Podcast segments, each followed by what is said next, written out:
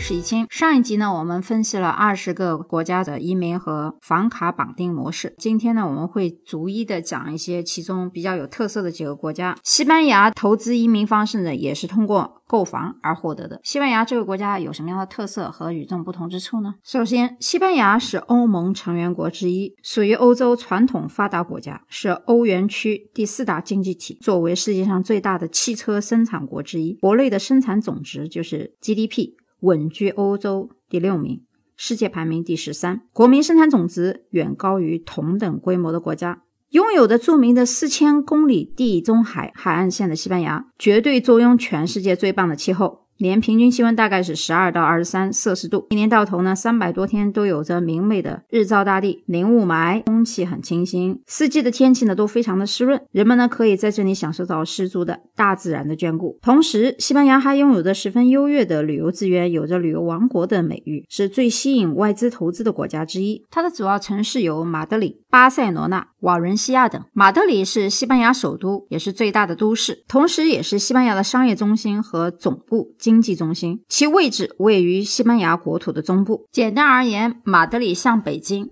巴塞像上海，当然空气比中国要好很多。马德里，西班牙首都。是一个内陆省，位于利比利亚半岛的中部，南下可与非洲大陆一水为线的直布罗陀海峡相通，北越比利牛斯山可抵达欧洲，因此呢，地理位置是非常重要的。在历史上，因战略的位置重要而素有“欧洲之门”的之称。而巴塞罗那位于西班牙东北部的东海沿岸，依山傍海，夏季炎热干燥。冬季温和多雨，一年四季都适合旅游。平均气温在十一度，每年的十一月和一月是寒冷的时候，平均大概为十度左右。总之，马德里和巴塞罗那的感觉呢，特别像北京和上海。巴塞罗那呢更商业，又在沿海，更现代化；而马德里是政治中心、内陆城市，有更多的历史，但是漂亮，可以到当地去看一看。在买房的时候，可以把房型、地点、地理位置自己呢考虑好了。相对于马德里和巴塞罗那，瓦伦西亚这个城市，统计应该不会超过八千人。但是由于正好这个地方不是很大，华人也少，一年四季阳光普晒，很多人也挺喜欢。这里的治安也相对比较好，物价相对便宜，城市的建筑呢也相对新一些。这就是瓦伦西亚了。上一集我们也讲了，西班牙有非盈利性移民法案和盈盈利性移民法案。第一种只有二十万欧元即可办理移民，第二种呢需要五十万欧元。这两者呢都可以通过购房的形式来进行西班牙的移民。当希腊房产已经做了很多年以后，政策就会收紧，所以最近很多希腊、马耳他的政策收紧以后，拒签率也比较高。西班牙呢还是一个新兴的产业，目前做的人还不算太多，所以限制也比较少。比方说，一个人申请两代移民，可以携带配偶以及十八岁以下父母；而五十万的那个盈利性的移民呢，可以带父母，实际上就是三代移民了。非盈利性的呢，还暂时不能申请父母。便捷的速度也非常快，三到六个月就获批，没有移民监，而且持有西班牙绿卡可以自由进入二十八个申根国，本身它也是欧盟，入籍以后可以在瑞士或者是英国其他国家享受一些福利待遇。有人说英国不是脱欧了吗？你到瑞士、德国、法国去都是可以的。申根国很多时候还是很方便去欧洲一些国家。主申请人只要是十八周岁以上，无犯罪记录，符合相关要求的生活保障金文件递交一下就可以了。程序还是非常简单的。刚才我也讲到提到关于希腊的问题。上一节我们讲到房卡绑定，也就是说房子你不能卖掉，卖掉以后你的绿卡其实就没有了，这是希腊移民的一个弊端啊。其他国家是没有。像希腊这么绑定这么严实，除了希腊、西班牙之外，我们上期还讲到英国的创新移民最便宜一点的斯洛伐克啊，大概是十五万欧左右。但是呢，西班牙毕竟是一个大国，我们在移民的时候还要考虑到大国的优势，移民啊、教育，包括语言。美国在南方很多地区，西班牙语是官方语，也就是我们在看入籍也好，包括考驾照。哪怕是个小酒馆，你都会发现有英语和西班牙语的双语的文字的解释与说明。所以，西班牙语在美国基本上还是非常的重要。在南部地区，西班牙的吃喝，包括它的运动，我就不用多谈了。关于它的艺术，我今天呢会把我收费专辑里面的最后一集《欧洲文艺复兴的巅峰时期到北欧德国、西班牙、荷兰的一一个专辑呢，嵌入到我今天讲的这个节目的后面。大家可以从欧洲整个文艺文化，包括艺术的发展史里面，看到西班牙的重要之处，包括他很多著名的画家。我们很多人只知道毕加索，那其实达利也是西班牙人，包括前期的维拉斯奎兹，这些人都是在欧洲。文艺复兴后期，包括对近现代有更重大影响的艺术家，西班牙的美术馆，包括最大的世界上最大的圣家族教堂，都值得大家去观摩。喜欢足球的人就更不用说了。本身西班牙体育运动会包括举办过二八二年的世界杯或九二年的巴塞罗那奥运会，体育场也很多。赛事有西甲联赛，也是欧洲的五大联赛之一。跟中国一样，西班牙最火的运动呢也是足球。足球的人口。有两百万，远远大于中国。篮球也很强，包括网球有一大批顶尖高手。聊了一堆移民，我们也讲讲西班牙足球联赛吧。西甲大家都知道是西班牙足球的甲级联赛，也是欧洲比较高水平的职业足球联赛之一。现在有大概二十支左右的队伍。最好的七支球队分别是皇马、巴塞、马竞、瓦伦西亚、毕尔巴鄂、塞尔维亚、比利克雷尔等等。这些迄今为止有赛季的球队还有三支参加过西甲的，还有皇马、巴塞和毕尔巴鄂竞技。我们知道西甲曾经非法金球奖和世界足球先生，包括欧洲足球先生，有这么多的战绩。夺冠次数最多的球队是皇家马德里，一共有三十三次；其次是巴塞罗那，有二十五次。马德里竞技呢是十次。二零一七年十二月二十九日的时候，二零一九年度的 Global Soccer 就是全球足球联盟颁奖典礼是在迪拜举行的。当时，西班牙足球队甲级联赛获得了年度最佳联赛奖。二零一八年。赛季西甲第三十五轮有一场焦点，当时巴塞罗那主场一比零小胜莱万迈，梅西替补出场打入了制胜一球。好，我们下次节目呢继续讲欧洲的另外一个国家，也就是地中海的明珠塞浦路斯。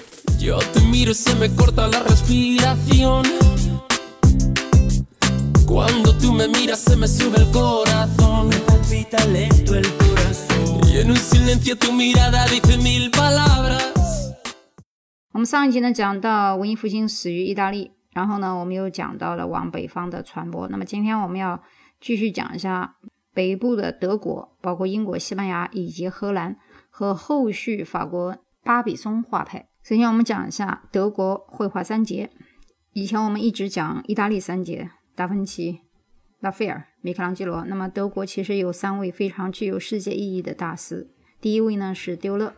丢勒的名字大家都很熟悉，包括荷尔拜因，但是有一个人可能就很多人都不熟悉啊，格里内瓦尔德。格里内瓦尔德其实我也不是很熟悉，要不是因为给大家讲这个德国三杰的话，我对丢勒和荷尔拜因还是比较熟悉，包括大荷尔拜因和小荷尔拜因。但是第三位呢，我也不是很熟。那么我们先从熟悉的画家开始讲起，就是丢勒。那丢勒的作品的风格呢，应该说他的贡献主要是在版画，尤其是。素描的草稿和素描作品，包括后期的油画，最出色的是在木板上刻画，包括铜板，而且他的水彩风景画呢，也是他的一个重要的成就之一。丢勒的作品呢，你会觉得比较细腻啊。我再提一下，如果你百度或者是 Google 的话，看丢勒的人像啊，你会觉得他的肖像的色彩虽然不是很丰富，但是素描功底非常扎实啊。我们会画画的人就是知道它的结构与表达。那么荷尔拜因呢？他的父亲啊，曾经是德国奥格斯堡地方的一位画家，所以因为有老荷尔拜因之称，所以很多人叫他小荷尔拜因。小荷尔拜因自幼从父学画，那十八岁以后呢，迁居到瑞士的巴塞尔，后游历了意大利，然后去了米兰。他在那里呢，见识了达芬奇的作品，受到了当时文艺复兴诸大师的思想和艺术的影响。同时呢，他又与德国的人文主义过往甚密，逐渐呢就成为一个人文主义画家。那么这个定义里面有一个词叫做人文主义画家。我们在讲一个人的画派，包括他的风格的时候呢，如果加上人文主义呢，一定是有情操的，是有情节的，也就是说有情怀的作品。啊，基本上用通俗的话讲，就是有灵魂的作品啊，跟一般的肖像、宗教版画里面的世俗风还是有区别的。比如说，他有一些著名的作品，有一幅作品呢，大家还是应该要了解一下。外交官也行，叫他大使们也行。这一幅作品，画面当中两个人穿的衣服都比较华丽啊，傲然挺立，可以看出他们是贵族显赫的身份。但是呢，桌上摆放的音乐和天文学的一些制图仪器呢，又表达了这两个人的丰富的学识以及他的兴趣所在。但是这个画面上有一个变形的骷髅头，如果不是后人仔细来研究的话，我相信这个与后期的表现主义风格有启迪的作用。因为这种变形的骷髅头，人物帽檐上也有骷髅，相互呼应啊，这种借喻啊、暗喻的方法的信号呢，我还是第一次在十六世纪的德国的作品当中看到。后代啊，我们到后期的表现主义、抽象主义、立体主义以后，呃，包括当代也有借鉴它的痕迹。呃所以我当时看到这幅作品的时候，觉得哎，这个人的想法与众不同。其次呢，他还有一些著名的肖像画，比如说伊拉斯谟像。伊拉斯谟像的主人公呢，是当时一个反封建、反教会主义的人文主义学者，也是《与人颂》的一书的作者。那么在这幅当中，我仔细的给大家讲一下这幅构图上面的与之前的一些肖像画的区别。首先，我们知道文艺复兴早期呢，基本上都是以三角形正三角形，比如说蒙娜丽莎这种构图方式，以人物为重心，侧面的像呢不算特别多，但这幅画面像基本上是百分之五十的侧面了。那这样这个旋转过去以后，九十度侧面，表达的是这个人物的表情的细腻，包括他的手，一个是脸，一个是手，是在我们画人物当中比较有一定难度的，尤其是手部。那么作者呢，把我们的画面的焦点基本上都集中在了人物的面部和手上，因为帽子比较颜色比较深啊，是衣服也是比较深，他的脸部和手部比较白，加上正在写自己的诗文，那么活灵活现的表现出这个人他的和蔼可亲以及可可敬的这么一种愉悦的方式，就是因为写文章的人呢，当然在写诗词的时候，或者说写自己的文笔的时候，一定是愉悦的心情，所以我们看到。这种感觉是跃然纸上的。画家的基本功和他扎实的基础有关系。一般来说，很难表现出当时人物内心的世界。而这幅画能看到主人翁伊拉斯姆的学者风范，还是相当不错的。我们一般说画像，画像如果停留在照相机时代，只是说像不像啊？像不像其实不重要。现在也有很多的画家用投影学画，那都已经不是画了啊。现在其实画画也好，不管是摄影师也好，很多人说，那既然有了摄影。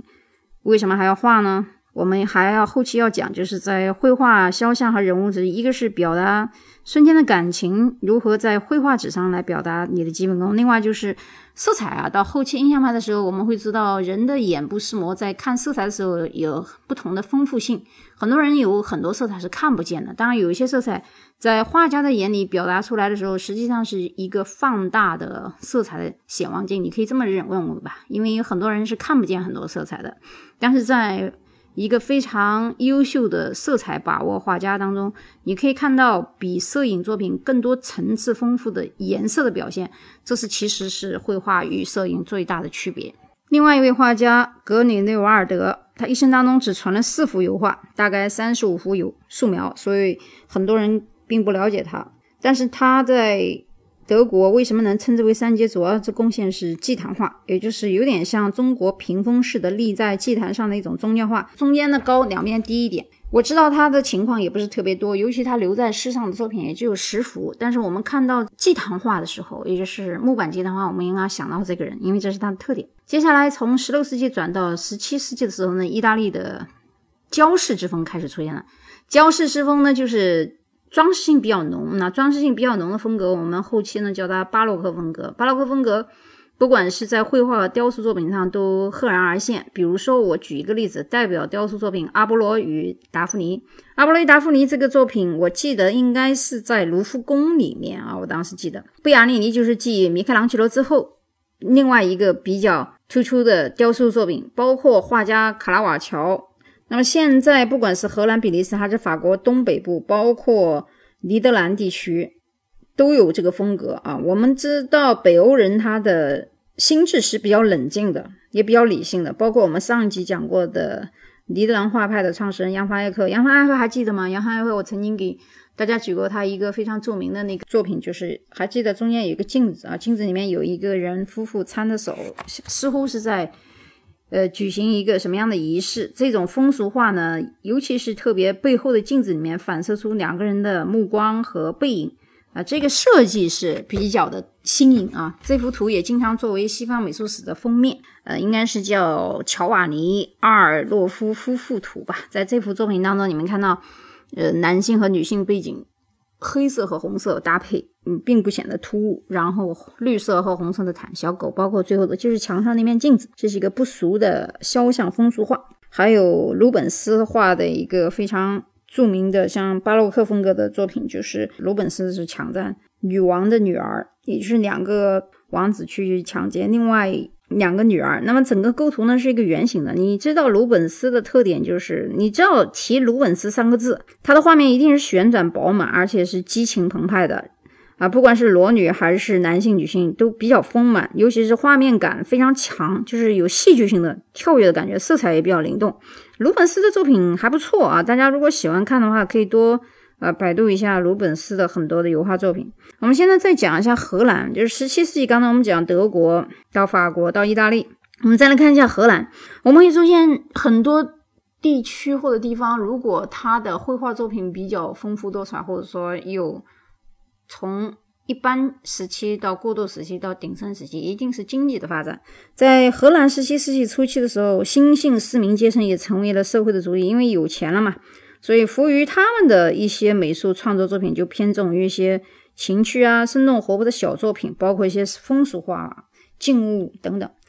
呃，哈尔斯他的人物像有一幅非常出名，讲的是吉普赛女郎。如果你百度一下哈尔斯的话，《吉普赛女郎》这幅作品，它的优点就是在卢浮宫里面，大概板上油画五十八乘五十二 cm 吧，大概是作于一六二八年。它呢能表现出瞬间的人物的表情，因为当时没有照相机，所以能够凭记忆画出这幅图来呢，还是相当不错。尤其是色彩非常明快，笔触非常大胆啊，不像过去那种死板的一点点描摹的形式，有点像我们中国工笔画啊。这后期有点哎开始走向写意的风格了，大家可以去看一下他们的油画的发展和变化。其次呢，还有一位荷兰的最著名的风俗市民日常绘画家就是埃米尔。维米尔，维米尔的作品最著名的一幅就是倒牛奶的厨妇。我相信这幅倒牛奶的厨妇，即使我不给大家看这幅图，呃，小学、中学到高中很多美术史，包括历史书上，应该都有这幅画啊。就是现在藏于荷兰的国家博物馆。我们看出，在荷兰能够画这么普通的生生活，说明那个时期的画家已经不是为什么大人物来建功立业、丰功伟绩，画一些大的。场景，而是普通人的一些日常的生活。哈尔斯的《吉普赛女郎》都属于下层社会的人物。接下来呢，我们就要讲到荷兰历史上最伟大的画家伦布朗。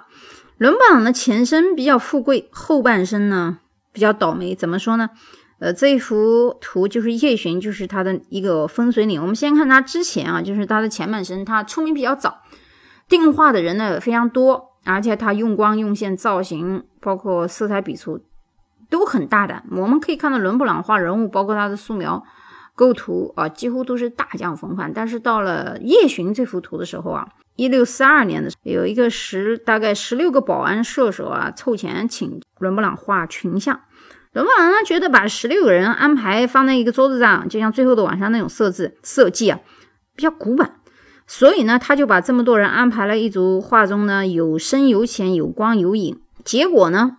这十六个人因为出钱了嘛，他们认为没有把他们的位置摆平均，明暗大小都不一样，而且拒绝接受，甚至于把他告上法庭，搞得沸沸扬扬。那整个城市呢都在对伦勃朗充满嘲笑，说他注定无人再买他的绝境啊，像乞丐般下葬了。但其实呢，伦勃朗是一个为了绘画可以不顾一切的人。当他走进画室的时候，也许就连着几个星期对外界不闻不问了啊。这种情况。呃，其实画家如果是真正的画家，倒也的确是性情中人，他不会管太多的风俗世俗，包括一些规矩了。有一次，据说是为了照顾自己的儿子，伦勃朗呢请了一个没有什么文化的年轻的村妇来做保姆，结果后来呢又跟他生了一个小孩。那这一下子呢，整个阿姆斯特丹都兴奋了，他们认为这是一个丑闻啊，整个小市民的阶层呢陷入了一个有机会对高贵的灵魂泼脏水的那么一个兴奋的境地。每个人呢都在看好戏，而且每个人都在对画家进行讥笑。所以这场风暴之后呢，几乎没有什么人在上门请伦勃朗来作画了。后来呢，伦勃朗的生活呢几乎就陷入了一个困顿之中。晚年的时候生活比较困难，家产都被拍卖了，啊，油画的作品的买主呢也不多。自此，荷兰画派走向没落。